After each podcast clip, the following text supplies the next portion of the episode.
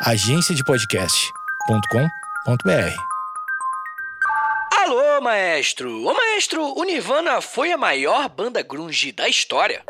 Pois é, professor. Acho que o nome do Nirvana vai figurar entre as maiores, né? Seja do rock, seja do grunge. Eu acho que é um movimento que foi muito especial. Vamos falar agora, né, sobre ele, que deixou marcas, né, em, em uma geração e até nas gerações futuras, né, quem venha revisitar, por exemplo, a obra do Nirvana, certamente fica impressionado. Agora, uma coisa eu posso afirmar, na minha história pessoal, o Nirvana foi uma das principais bandas de rock. Me lembro perfeitamente bem quando eu ganhei né, um Discman de presente do meu pai. Eu comprei esse disco, né, o Nevermind. E eu ouvia isso muitos e muito e muito e muito. Me lembro em Juiz de Fora, professor, indo para aula de violino nos festivais, isso na década de 90. Eu saía das aulas, né, botava meu fone no ouvido e o Nirvana tocando e caminhava em direção ao alojamento, pelas ruas de Juiz de Fora, ouvindo esse disco. Eu acho que é uma banda muito legal, eu acho que vale muito a pena saber um pouco mais sobre o movimento grunge e a gente faz agora, né, através desse podcast. Eu fiquei curioso com o que o maestro disse então eu fui pesquisar.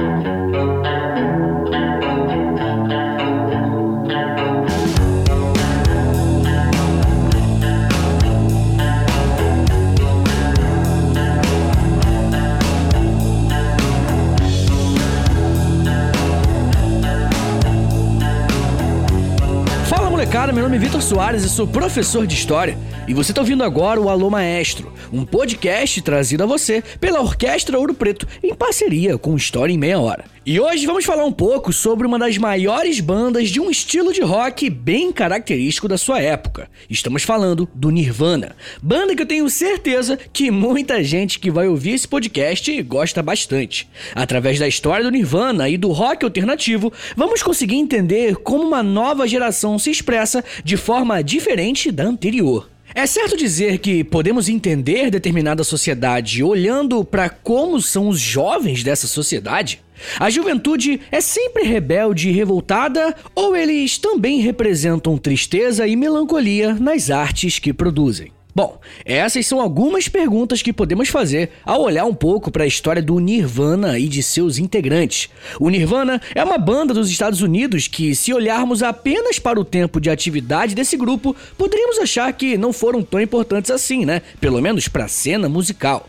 Mas quando olhamos o impacto cultural que o Nirvana trouxe para o rock, mais especificamente para o grunge, e até discussões levantadas por conta da biografia de seus integrantes, podemos afirmar com certeza certeza que essa banda formada por jovens americanos mudou bastante coisa nos anos 1990. Quem escuta o Alô Maestro sabe que já falamos sobre duas das maiores bandas de rock de todos os tempos, Beatles e Rolling Stones. E nesses episódios, falamos como as bandas influenciaram a juventude daquele período a serem mais rebeldes, provocadores e questionadores. Com Nirvana, podemos dizer que isso também aconteceu, mas de uma forma diferente e com um estilo totalmente novo. Pensar sobre isso é refletir como o contexto político e social impacta uma geração e, consequentemente, muda o estilo de como as artes são produzidas. E o mais legal é ver como esse ciclo se complementa, porque as artes também vão influenciar aqueles que ouvem e consomem. Mas antes de existir uma banda chamada Nirvana, o que existia eram apenas alguns adolescentes que gostavam de música enquanto estavam na escola e decidiram se juntar. Esses jovens eram Kurt Donald Cobain e Chris Anthony Novoselic, o nome é complexo, que nasceram na década de 60 nos Estados Unidos.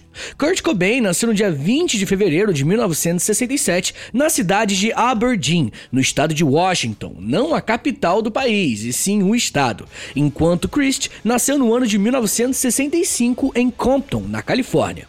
Mesmo sendo praticamente da mesma idade, os dois tiveram uma criação e uma trajetória de vida completamente diferente. Kurt Cobain é filho de um casal bem simples. Seu pai se chamava Donald Leland Cobain e era mecânico de carros, e sua mãe se chamava Wendy Elizabeth Freidenberg. Os nomes são complexos hoje aqui, e trabalhava como garçonete. E mesmo vindo de uma família simples, desde cedo teve contato com a música, porque alguns de seus familiares eram artistas. Claro, ninguém era famoso ou conhecido nacionalmente, mas para vocês terem uma ideia, a avó de Cobain já se apresentava profissionalmente como cantora.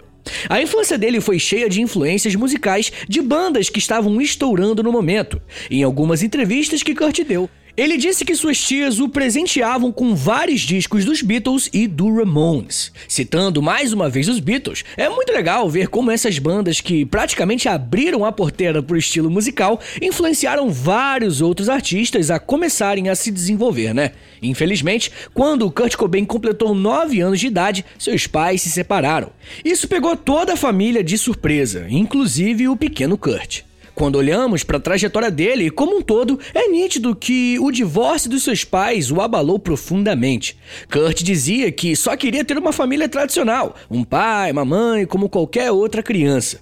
Em 1993, quando ele tinha 26 anos, Kurt deu uma entrevista falando sobre seus pais e saca só a escolha das palavras que ele usou para se referir ao período da sua vida em que eles se separaram. Abre aspas para Kurt Cobain.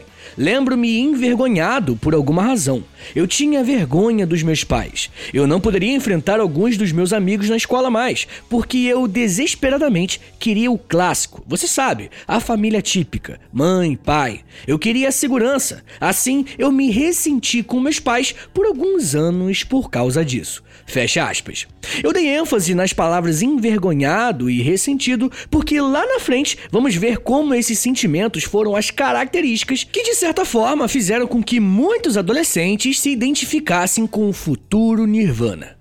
Kurt Cobain cresceu em uma família que estava passando por sérias dificuldades. Com seus pais separados, não demorou muito para que arranjassem novos parceiros. No primeiro momento, Kurt morou com seu pai e sua madrasta, que ao dar à luz ao primeiro filho, fez com que Kurt Cobain ficasse ainda mais frustrado com sua família. Do outro lado, sua mãe estava com um homem que praticava violência doméstica, chegando a quebrar o braço da mãe de Kurt. E eu tô ligado que é muito triste falar sobre essas coisas, mas no caso de Kurt Cobain é fundamental conhecer todo esse background para entender um pouco melhor as decisões que ele tomou ao longo de sua vida e sua carreira. Mas o que vocês precisam saber por enquanto é que Kurt Cobain foi um adolescente e um jovem muito traumatizado com seus conflitos familiares. Um pouco mais velho, Kurt Cobain encontrou com Christ em uma escola na cidade de Seattle. Na década de 80, nos Estados Unidos, um tipo bem específico de rock estava chamando a atenção dos mais jovens, o punk rock. O punk foi um movimento artístico e cultural que tinha como característico uma música bem agressiva, cheia de ruídos e letras que falavam sobre política, anarquismo e outras ideias revolucionárias. É como se o estilo de tocar e cantar traduzisse tudo aquilo que as letras estavam falando. Tanto Kurt quanto Christie estavam acompanhando meio que como outsiders, tá ligado? Esse movimento crescer. Em 1985, Kurt criou uma banda de punk rock chamada Fecal Matter, que significa matéria fecal. A banda foi criada com alguns colegas para se apresentar na cidade e em alguns festivais da região. E quando conheceu Chris na escola, tentou trazê-lo para a banda, né? O Chris era filho de uma cabeleireira de bairro e aprendeu a tocar baixo muito bem, tá? Ele era muito bom no instrumento. Quando Kurt Cobain viu Chris tocar, ficou tão encantado em ver como ele era solto no baixo e deixava a música fluir legal que na hora ele pensou em convidá-lo.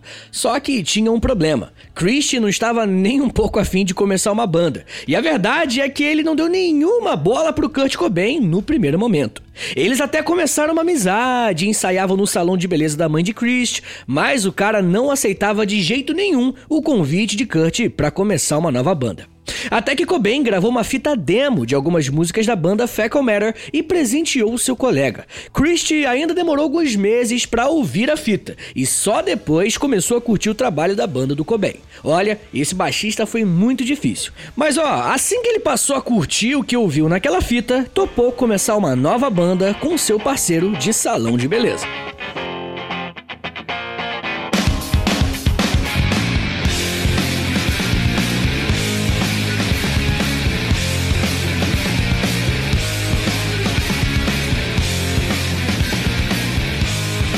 Kurt Cobain e Christian Novoselic começaram a construir uma nova banda. E como vocês sabem, uma das partes mais importantes de todo esse processo é escolher um bom nome para o grupo.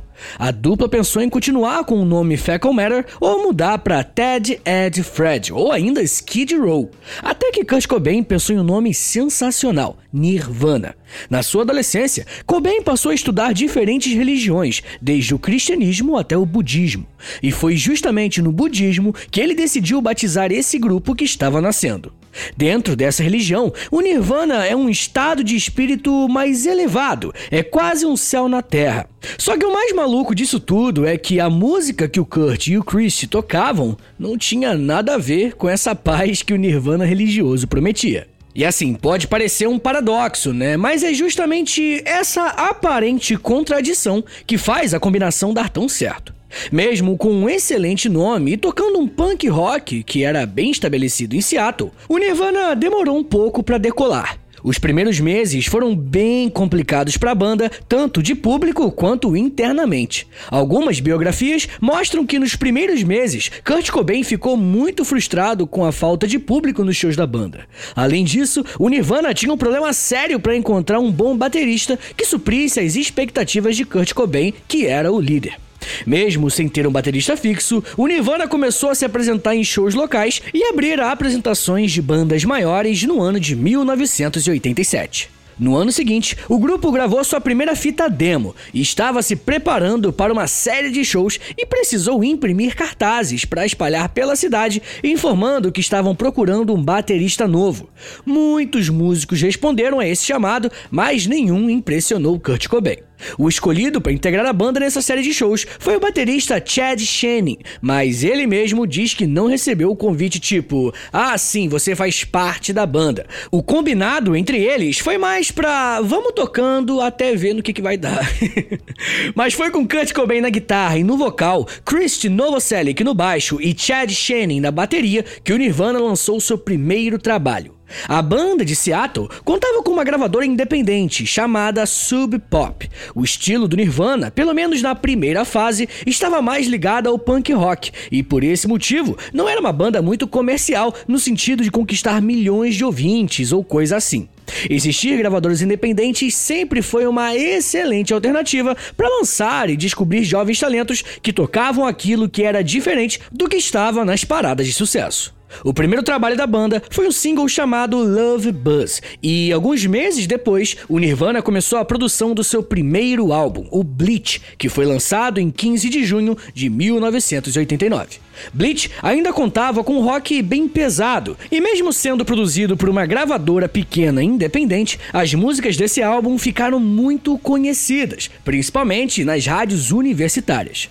E aqui, gente, nós temos duas coisas muito importantes para falarmos. A primeira delas é que na indústria musical do século passado, e na verdade até alguns anos atrás, o rádio tinha uma importância enorme para fazer uma música ou um álbum ter sucesso ou não. Através das rádios, as pessoas poderiam pedir músicas para tocar ou as próprias gravadoras pagariam um determinado valor para que seus trabalhos fossem apresentados nessas rádios.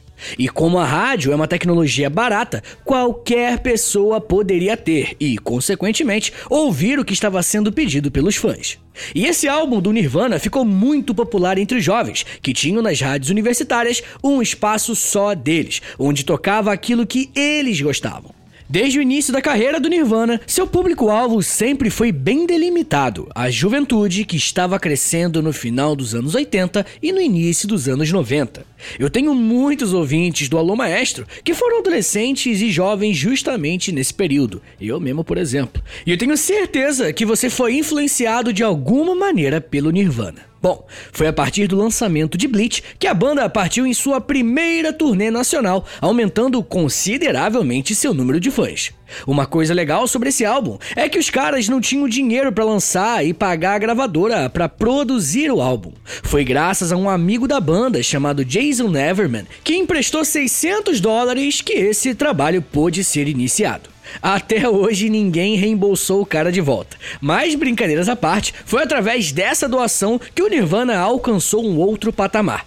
Para um álbum de uma gravadora independente, Bleach foi muito bem, atingindo o um número de 40 mil cópias vendidas. Apesar de bons números com Bleach, algumas coisas estavam deixando Kurt Cobain muito incomodado. A primeira delas é que Cobain achava que a gravadora não estava promovendo o álbum deles da mesma forma que fazia com as outras bandas.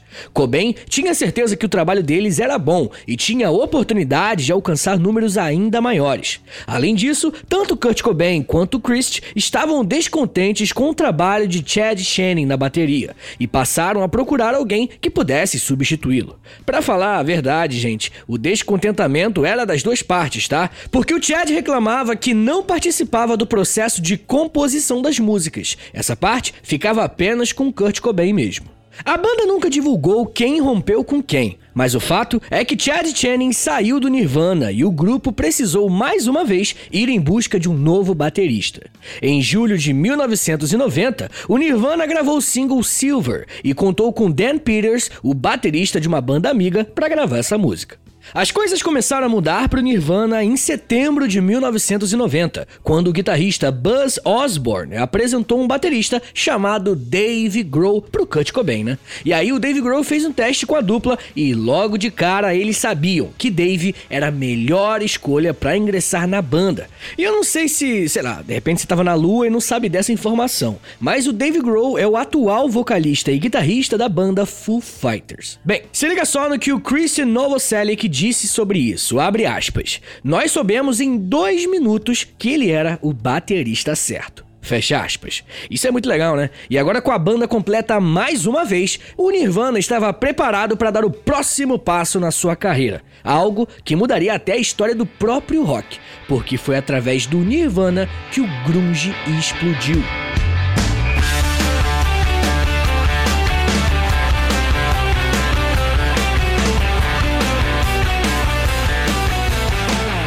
Falamos em algum produto cultural, seja ele musical, teatral ou cinematográfico, precisamos ter em mente que ele representa um determinado período e, algumas vezes, até um movimento que esteja surgindo. Até esse momento, o rock era um estilo musical que melhor representava a juventude em todo o mundo. Desde os anos de 1960 foi assim.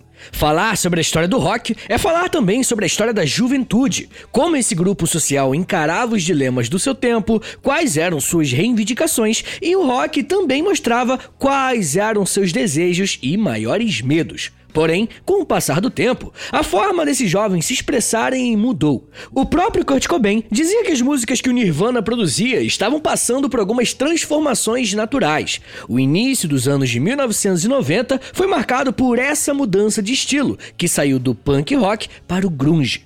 E eu não sei se você já ouviu falar sobre esse gênero do rock, mas se formos tentar classificar o que é o grunge, estamos falando de um subgênero do rock alternativo. As bandas grunge geralmente falam sobre temas relacionados à angústia, isolamento social, tristeza, traumas psicológicos e liberdade. E a forma que esses temas são trabalhados são mais melancólicas, tá ligado? Só que o instrumental ainda é pesado, bem característico do rock mesmo.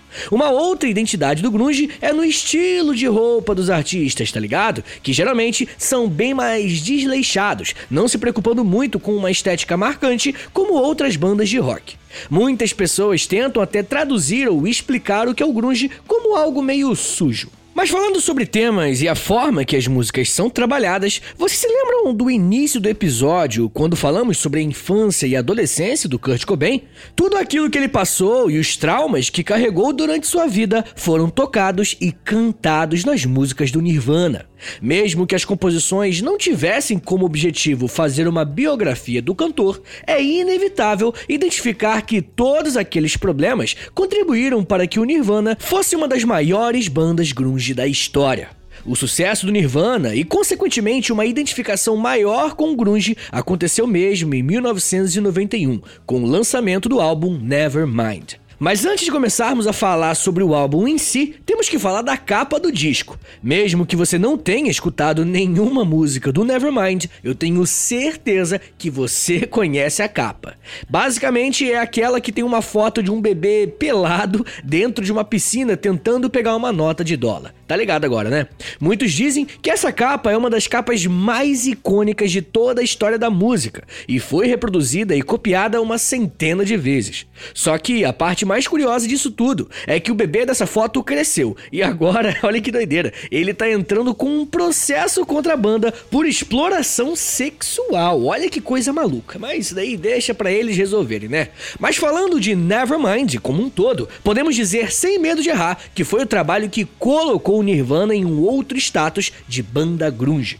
Mesmo falando de temas característicos desse gênero, o álbum fez muito sucesso entre adolescentes e jovens, muito mesmo, tá? Tanto que a letra chamada Smell Like Teen Spirit é considerado um hino para os adolescentes e jovens até hoje. Uma das coisas que contribuiu para o Nirvana alcançar tanta gente foi a gravação de um clipe na MTV, que, como já falamos algumas vezes aqui no Lo Maestro, era uma das principais formas que os jovens tinham de consumir e conhecer novas músicas. A gravadora que produziu Nevermind era a DGC Records, e eles tinham como expectativa vender mais ou menos 200 mil discos, que já era, pô, na moral mesmo, um número excelente. Mas, senhores, sabem quantos o Nevermind vendeu? 400 mil por semana. As vendas foram tão acima das expectativas que o Nirvana chegou a ultrapassar Michael Jackson e ficou em primeiro lugar no ranking da Billboard. Gente, vocês não têm ideia do que isso significa. Uma banda grunge de Seattle que cantava músicas que chamavam a atenção de adolescentes e tal, estava agora na frente de Michael Jackson, simplesmente o maior astro da música de todos os tempos. O sucesso do Nirvana trouxe muitas coisas boas e outras nem tanto. Foi no início dos anos 90 que Kurt Cobain conheceu sua esposa, chamada Courtney Love, com quem teve uma filha chamada Frances Cobain. Nesse período, a banda também fez uma série de turnês pelos Estados Unidos, Europa e até aqui no Brasil, tá? Em 1993. A carga de shows era tão grande que a banda decidiu dar uma desacelerada em 1992. Foi nesse ano que as coisas começaram a piorar um pouco, porque o Kurt Cobain queria refazer o contrato que tratava da divisão de valores entre os integrantes da banda. E se tem uma coisa que pode abalar relações, é o dinheiro. Você sabe, eu sei, todo mundo sabe. Para Kurt Cobain, ele deveria receber mais, porque era o compositor de quase todas as músicas. Dave Grohl e Chris Novoselic não foram contra, até saberem que Kurt queria calcular esses valores desde antes do lançamento de Nevermind. E aí, gente, foi aí que a banda começou a ter alguns problemas em relação à divisão da grana. Além disso, Kurt Cobain, desde o fim da década de 80, era um consumidor frequente de drogas, desde LSD até heroína. Cobain usava como desculpa as fortes dores de estômago que ele tinha para continuar usando heroína, pois, de acordo com ele, a droga diminuía as dores consideravelmente. Quanto mais o Nirvana fazia sucesso, maior era a quantidade de trabalhos e shows que o grupo tinha. Claro que ninguém reclama da fama, do sucesso e principalmente do dinheiro caindo na conta. Porém, se tem uma coisa que geralmente não olhamos é para o preço de tudo isso. A saúde de Kurt Cobain ao longo dos anos foi ficando cada vez mais delicada, precisando vez ou outra ser internado em clínicas de reabilitação para pessoas com problemas com drogas. Mesmo com essas dificuldades pessoais e entre a banda, o Nirvana continuou lançando álbuns e singles que também tiveram muito sucesso. Talvez um outro sucesso comparável Nevermind tenha sido o Acústico MTV, como conhecemos aqui no Brasil, que foi lançado em 1994. Nesse trabalho, alguns críticos musicais falam sobre a maturidade artística que o Nirvana e o Cobain tinham conquistado. Esse trabalho, para MTV, foi gravado em 1993 e lançado no ano seguinte, porque uma tragédia havia acontecido nesse meio tempo. No início de 1994, o Nirvana foi para uma turnê lá na Europa. E durante essa turnê, a esposa de Kurt o encontrou desacordado em seu quarto. Cobain estava assim por ter misturado remédios com álcool. Após isso, seu vício em heroína voltou e ele foi obrigado a se internar em uma clínica de reabilitação.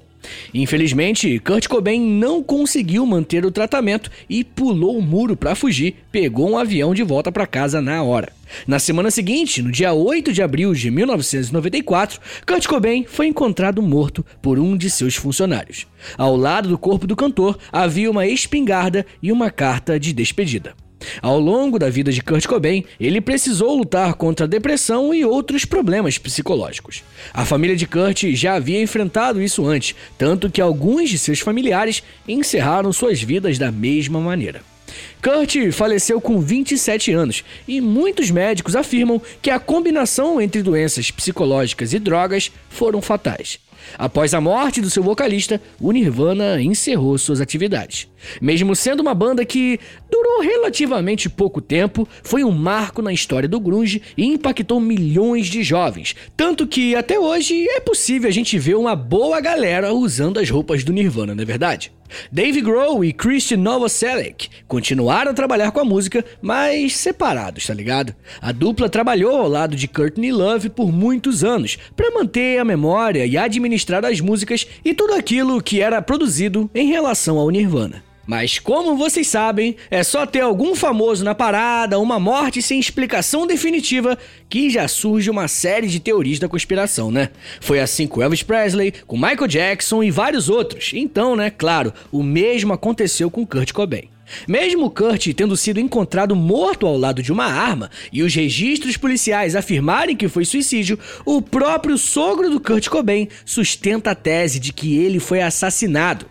E uma das integrantes desse crime teria sido a esposa do Cobain, a Courtney Love, a filha do cara.